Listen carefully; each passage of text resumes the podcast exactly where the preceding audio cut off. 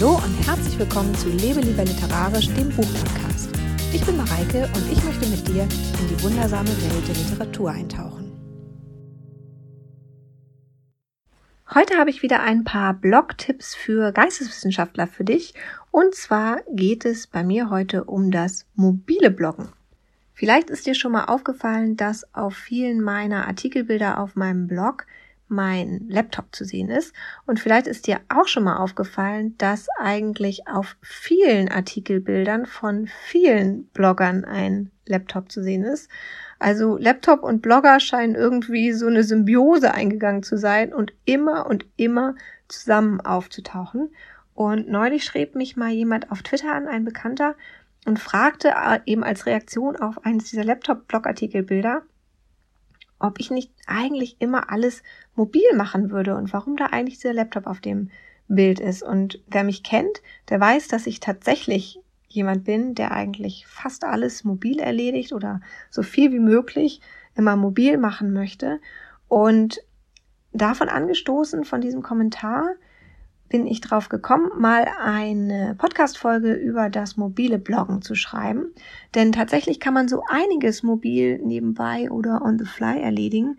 Und wie man das genau machen kann, welche Apps man dafür braucht und welche Workflows man dann vielleicht doch am besten am, am Laptop erledigt, denn so ein paar gibt es davon schon immer noch, das erfährst du heute in dieser Folge hier. Wenn du viel im Internet unterwegs bist, dann hast du bestimmt schon mal das Schlagwort Mobile First gehört. Das wird viel in der IT-Entwicklung verwendet und drückt eben die Forderung aus, dass man beim Entwickeln eigentlich zuerst an mobile Technologien denken sollte. Aber Mobile First steht auch für eine Art Nachfrageforderung, weil eben viele sehr viel mehr Zeit mit ihrem Handy verbringen als mit einem Computer in der Nähe. Und darum haben eben Apps große, vielleicht sogar größere Erfolgschancen als äh, Desktop-Anwendungen, die häufig ja mit einem größeren Funktionsumfang aufwarten, aber eben trotzdem in äh, starker Konkurrenz zu den mobilen Apps steht. Und dieser Mobile First Trend geht eben so weit, dass einige Unternehmen komplett darauf setzen, ähm, mobile Apps anzubieten und auch nur in ihren mobilen Apps alle Funktionen anbieten. Also dass sich das Ganze quasi umkehrt, dass man nicht mehr den großen Funktionsumfang bei den Desktop-Tools hat, sondern dass man nur alle Funktionen in der mobilen App findet und dass die Desktop-Version eigentlich eine abgespeckte Variante davon zeigt. Dieses Modell findest du zum Beispiel bei Instagram, also die sind da so einer der großen Namen, die das eben genauso machen. Aber das ist hier natürlich eigentlich gar nicht unsere Frage, sondern unsere Frage ist heute, welche Vorteile dieser Trend dir als Blogger oder Bloggerin eigentlich bringt. Gerade wenn du einen geisteswissenschaftlichen Blog führst, also einen Literaturblog oder Kulturblog oder Musik oder Philosophie oder Geschichtsblog, dann ist es ziemlich wahrscheinlich, dass Bloggen nicht dein Hauptberuf ist und dass das auch nicht in deinem Berufsfeld deine Hauptaufgabe ist. Also es ist sehr wahrscheinlich, dass du eigentlich nebenbei bloggst. Und gerade bei Hobbybloggerinnen stellt sich ja eigentlich ständig die Frage, wie zeitaufwendig das Bloggen eigentlich sein darf und wie man das irgendwie in seinen Alltag integrieren kann. Und da ist eben die gute Nachricht, dass mobiles Bloggen hier wirklich helfen kann, denn mit mobilen Apps kannst du ziemlich viele deiner Blogaufgaben zu Zeiten erledigen, in denen du zum Beispiel gerade unterwegs bist. Also du kannst Zeiten nutzen, in denen du ansonsten Leerlauf hättest. Und ich habe schon gesagt, dass ich persönlich jemand bin, der diese Fahrzeiten und Wartezeiten immer sehr gerne mit kleinen Aufgaben für den Blog oder für die Blogplanung oder für das Schreiben von Artikeln füllt. Und ich mache eigentlich sehr, sehr viel über mobile Anwendungen. Das geht über alle Phasen des Blogartikel-Workflows, also von der Planung über das Schreiben von Artikeln, das Erstellen von Grafiken bis hin zur Verbreitung der Artikel. Also einmal so durch den ganzen Blogartikel-Workflow äh, eigentlich. Und jetzt möchte ich dir zehn Apps, die ich dafür nutze, vorstelle. Und das sind natürlich meine persönlichen Lieblings-Apps. Ich habe das übrigens auf meinem Blogartikel 9 plus 1 Apps genannt, weil nur neun dieser Apps eigentlich so für den klassischen Blogartikel-Workflow geeignet sind und quasi als Plus, als Bonbon, stelle ich dir dann auch noch meine Podcast-App vor, die man natürlich nicht braucht, wenn man einen Blog ohne Podcast betreibt.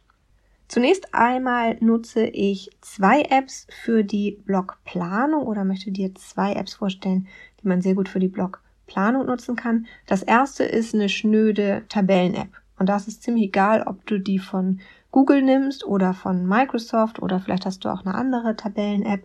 Wichtig ist, dass du einfach eine simple Tabellenfunktion hast, in die du deine Blogplanung eintragen kannst.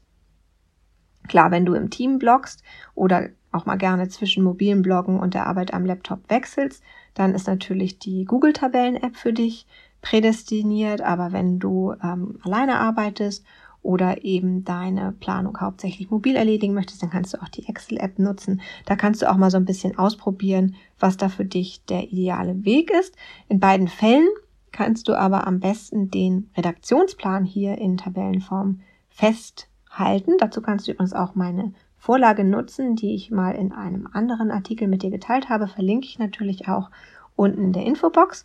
Und da kannst du dann eben alle deine Blogideen, Blogideen sammeln, auch die vorläufigen Titel für deine Artikel und die Veröffentlichungsdaten, also alles, was du eben so im Redaktionsplan festhältst.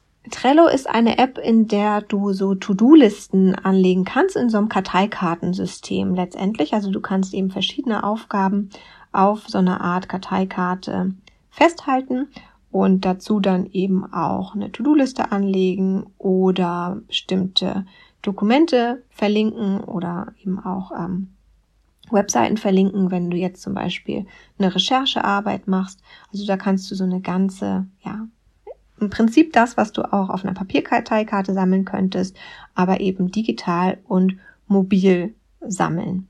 Und ähm, dann kannst du die Karten in Stapeln sortieren, zum Beispiel danach, was du zunächst erledigen möchtest oder das, was du noch erledigen musst, was langfristige Aufgaben sind und was du erledigt hast. Und dann kannst du natürlich die Karteikarten, wenn du sie erledigt hast, verschieben in deinen Erledigtstapel und so eben deine Planung organisieren. Die meisten Apps nutze ich aber eigentlich zum Erstellen der Blogartikel. Darum äh, stelle ich dir hier fünf Stück vor insgesamt. Die erste ist eine simple Schreib-App und das ist auch wieder relativ egal, welche du nutzt. Ich nutze einfach die vorinstallierte Notizen-App aus meinem iPhone, aber du kannst natürlich auch ähm, Microsoft Word nutzen oder du kannst Evernote nutzen. Also wichtig ist, dass du einfach eine App hast, in der du alles runterschreiben kannst, ohne irgendwelche Formatierungen oder so. Früher habe ich übrigens viel mit den ähm, Blog-Apps, also mit der WordPress-App oder auch der Blogger-App. Also ganz ursprünglich mal habe ich meinen Blog ja auf Blogger geführt und die hatten eben auch eine App, wo man seine Blogartikel dann eben direkt dort eintragen konnte. Das mache ich nicht mehr seit der neuesten DSGVO. Da habe ich dann ja auch meinen Blog von Blogger weggeholt.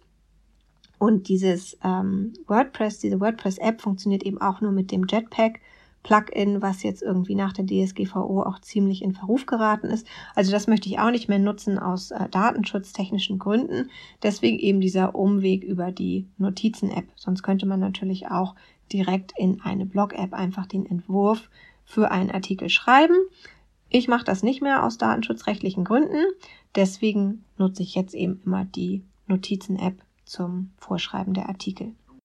Du weißt ja, dass fast ebenso wichtig wie der Text eines Artikels die Bilder eines Artikels sind. Und um die Bilder eines Artikels aufzuhübschen, habe ich insgesamt drei Apps, die ich besonders gerne mag. Ich habe ehrlich gesagt noch mehr Apps zum äh, Bilder bearbeiten, aber diese drei benutze ich besonders häufig und besonders gerne. Das erste ist die App Tada. Damit kannst du Fotos äh, bearbeiten, nachbearbeiten. Du hast da eigentlich alle Standardfunktionen von so einer Fotobearbeitungs-App, aber ich finde die eben besonders einfach und besonders gut umgesetzt. Also die ähm, Helligkeit kannst du da natürlich variieren und die Farbeinstellungen und du hast eine Anzahl von Filtern, also wirklich alle diese Standardfunktionen.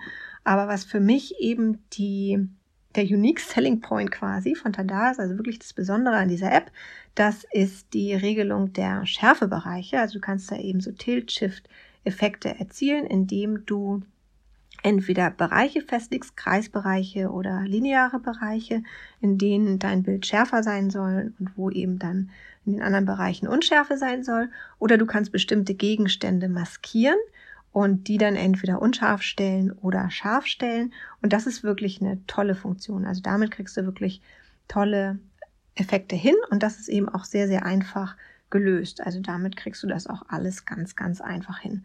Darum empfehle ich so als erste Fotobearbeitungs-App eben Tada. Eine App, mit der du so ein bisschen abgefahrenere Effekte erzielen kannst oder manchmal auch ziemlich kitschige Effekte, ehrlich gesagt, ist Photorus. Und manchmal braucht man das einfach. Manchmal muss man so ein Weihnachtsblockbild machen und man braucht einfach mal eine gehörige Portion Kitsch oder man braucht irgendein Sticker oder was weiß ich. Und davon hat eben die App Photorus unglaublich viele. Also da sind die Standardfunktionen, ehrlich gesagt, qualitativ nicht so gut. Also sowas wie Helligkeit regeln oder die äh, Farbe regeln. Das ist besser gelöst in Tada. Dafür ist Photorus nicht so gut. Deswegen nutze ich Photorus immer nur, wenn ich da noch zusätzlich was draufpacken möchte. Und auch hier habe ich so eine Highlight-Funktion, also die ich besonders gerne mag. Und das sind die künstlichen Lichteffekte. Die kann man mit den Light Pens, also es gibt da zahlreiche sogenannte Light Pens, also so wie Lichtstift, nur auf Englisch, ähm, die man nutzen kann, um eben so Lichtpunkte oder Seifenblasen oder Wölkchen oder was auch immer. Also es gibt da wirklich wahnsinnig viele, musst du dir mal angucken kann man eben auf sein Foto drüberlegen. Und ähm, was es auch gibt, ist ein ganz toller Sticker mit einem sehr realistisch wirkenden Regenbogen. Auch den benutze ich sehr gerne. Ist aber alles sehr, sehr kitschig und ähm, ist wirklich, sollte man eigentlich nur in Ausnahmefällen nutzen. Aber dafür ist es eben total gut, weil es hier einfach wahnsinnig viel zu entdecken gibt. Also die App für das Abgefahrene und Kitschige ist bei mir Photorus. Dann kommt jetzt eine für mich absolute Muss-App in Sachen Bilderstellung und das ist Canva. Nämlich, wenn das Foto fertig ist, egal ob jetzt nur mit Tada bearbeitet oder mit Tada und Photorus oder vielleicht auch noch mit anderen Apps. Es kommen immer alle Fotos in Canva oder werden immer alle Fotos in Canva in Form gebracht bei mir. Denn Canva wartet mit einer wirklich großen Anzahl von professionellen Design-Templates auf und das auch schon in der kostenfreien Version. Übrigens gibt Canva auch in der kostenpflichtigen Version, aber schon die kostenfreie Version ist wirklich so stark. Also die haben wirklich so viele Templates da drin, dass du da wirklich sehr, sehr viel finden wirst. Und das Schöne daran ist eben auch, dass du deine Artikelbilder hier nicht nur für deinen Blogbeitrag in das richtige Format bringen kannst und dann auch mit Schriften versehen natürlich oder mit Grafikelementen, wie auch immer, sondern du kannst auch gleich Varianten erstellen für alle Social Media Formate. Also die haben eben auch schon die gängigen Social Media Formate voreingestellt. Du kannst dann einfach auswählen, was möchtest du gestalten. Zum Beispiel eine Twitter-Grafik, die ist natürlich in einem anderen Format als jetzt ein Instagram-Post oder so. Und das ist eben sehr praktisch, um die zweite Phase deines Blogartikel-Workflows, also das Erstellen von Beiträgen, zu verbinden mit der Phase 3 deines Blogartikel-Workflows, nämlich der Verbreitung deiner Blogartikel über Social Media. Denn dann hast du schon mal Grafiken in allen wichtigen Formaten erstellt und kannst die eben direkt für dein Social Media Marketing nutzen. Jetzt kommt meine Plus 1 App, nämlich meine Podcast App. Also wenn du ganz klassisch textbasiert blogst, dann brauchst du das natürlich nicht, habe ich auch schon gesagt. Aber wenn du deinem Blog relativ schnell und einfach eine Audiokomponente hinzufügen möchtest, und das war für mich ehrlich gesagt der Anlass für diesen Podcast, dass ich erst vom Blog her gedacht habe, Mensch, es wäre eigentlich schön, wenn man sich das auch anhören könnte, auch gerade für Leute, die ungern am Bildschirm lesen oder vielleicht auch ähm, nicht so gut sehen können. Und ähm, ich mache das Ganze immer mit einer Podcast-App und zwar mit Ferrite. Ferrite heißt die. Das ist eine kostenfreie App oder es, es gibt eine kostenfreie Variante, wie das meistens so ist. Und in dieser kostenfreien Variante kannst du Projekte anlegen, die höchstens zehn Minuten dauern dürfen. Wenn du meinen Podcast schon öfter gehört hast, weißt du, dass es eigentlich keine Folge gibt, die zehn Minuten oder kürzer ist. Das heißt, ich mache das immer so, und das ist natürlich auch ein bisschen typbedingt, aber für mich funktioniert das ganz gut, dass ich in äh, Ferrite lauter kurze Schnipsel aufnehme und daraus schneide ich dann so zehn Minuten Blöcke zusammen und diese Blöcke schicke ich mir dann selber per Mail zu und dann verarbeite ich sie nochmal im Laptop weiter. Da habe ich dann eben eine Desktop-App, die einen größeren Funktionsumfang hat und da werden dann eben diese 10 Minuten Schnipsel aneinander geklebt und auch nochmal nachbearbeitet. Aber so habe ich eben die Möglichkeit, die eigentlichen Tonaufnahmen mobil zu erstellen. Wenn der Blogartikel fertig ist, die Grafiken fertig sind und das Podcast erstellt ist, dann muss natürlich auch noch die Verbreitung der Artikel geplant sein. Das mache ich zunächst einmal in Buffer. Mit Buffer kann man nämlich sehr gut Tweets vorplanen und Facebook-Posts und das eben auch parallel zueinander. Wenn du also deinen Artikel geschrieben hast und die Grafiken vorbereitet hast, also auch für die verschiedenen Social Media Formate, dann kannst du über Buffer den Link zu deinem Artikel schon mal einplanen als Verbreitung, also als Tweet und als Facebook-Post und zwar für mehrere Netzwerke gleichzeitig. In der kostenfreien Version kannst du das nicht für alle Netzwerke machen, aber auf jeden Fall für Twitter und äh, Facebook. Ich weiß gar nicht genau, ob noch mehr drin ist, aber ich nutze das eben immer für Twitter und Facebook, also zum Beispiel für Pinterest. Wenn du Pinterest über Buffer planen möchtest, brauchst du die kostenpflichtige Version. Aber wie gesagt, ich mache das für Twitter und Facebook, äh, poste meinen Link da, ähm, erstelle dann die, die Grafik oder lade die Grafiken dazu hoch, jeweils optimiert für das jeweilige Netzwerk und füge dann nochmal Hashtags bei Twitter ein. Manchmal mache ich den Facebook-Post ein bisschen länger, also ähm, bearbeite das halt noch so ein bisschen nach und plane dann den Zeitpunkt, an dem das getwittert oder auf Facebook veröffentlicht werden soll und den Rest erledigt dann eben Buffer und ich kann mich dann zurücklehnen. Planungs-Apps für Pinterest zu finden ist gar nicht so leicht, beziehungsweise die meisten sind schlicht und einfach kostenpflichtig. Auch ich nutze hier eine kostenpflichtige App. Ich glaube, das ist auch die einzige kostenpflichtige App, die ich nutze. Und das ist Tailwind. Tailwind ist darum die beste Pinterest-Planungs-App, weil das ein Partnerunternehmen ist von Pinterest. Also das ist der offizielle Pinterest-Partner. Das heißt, der Pinterest-Algorithmus straft dich auch nicht äh, dafür, wenn du Tailwind nutzt. Und das Problem an Tailwind ist, dass die mobile App von denen tatsächlich eine abgespeckte Variante der Desktop-App ist. Das heißt, man kann hier nicht alles mobil erledigen. Also bestimmte Sachen musst du noch am Desktop machen, zum Beispiel die Parameter, also so dein äh, Zeitplan für deine Pinterest-Posts festlegen, das musst du da machen. Und auch deine eigenen Pins, die von deinem Blogartikel ähm, gepinnt werden, das machst du am besten am Desktop, aber Fremdpins Vorplan und Repins Vorplan, das kannst du auch wunderbar über die Tailwind mobile App machen, beziehungsweise aus der Pinterest App raus, kannst du dann über die Funktion Senden an und dann wählst du halt die Tailwind App aus, kannst du dann deine ganzen Repins schon mal vorplanen und so kannst du schon mal den Grundstock für deine Pinterest-Strategie hier legen. Ich habe das erwähnt, äh, Tailwind ist kostenpflichtig. Du kannst da aber einen kostenfreien Testzeitraum nutzen. Ich glaube, du kannst da 100 Pins insgesamt kostenfrei testen. Und ich verlinke dir unten nochmal so einen Affiliate-Link, weil ich eben die kostenpflichtige App von Tailwind ja habe.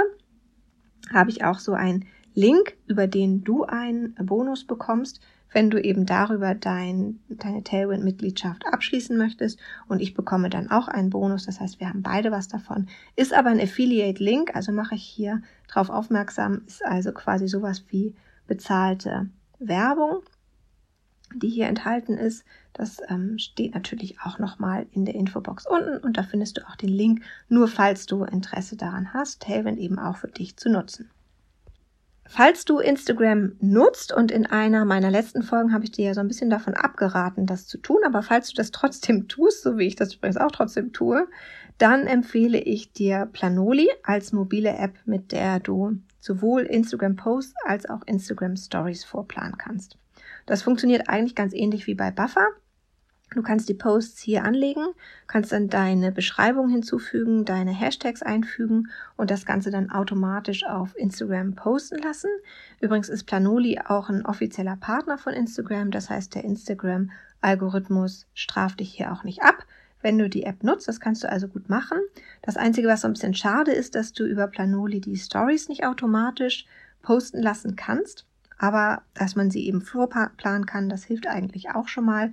Das ist schon mal ein wichtiger erster Schritt. Also man wird dann halt erinnert, du hast jetzt hier eine Story, die du um diese Zeit posten wolltest und dann erledigt man das schnell. Also man hat dann ja quasi schon alles vorbereitet, sowohl das Bild als auch die Beschreibung. Und das geht dann einfach viel schneller, als wenn man das eben alles so spontan machen möchte.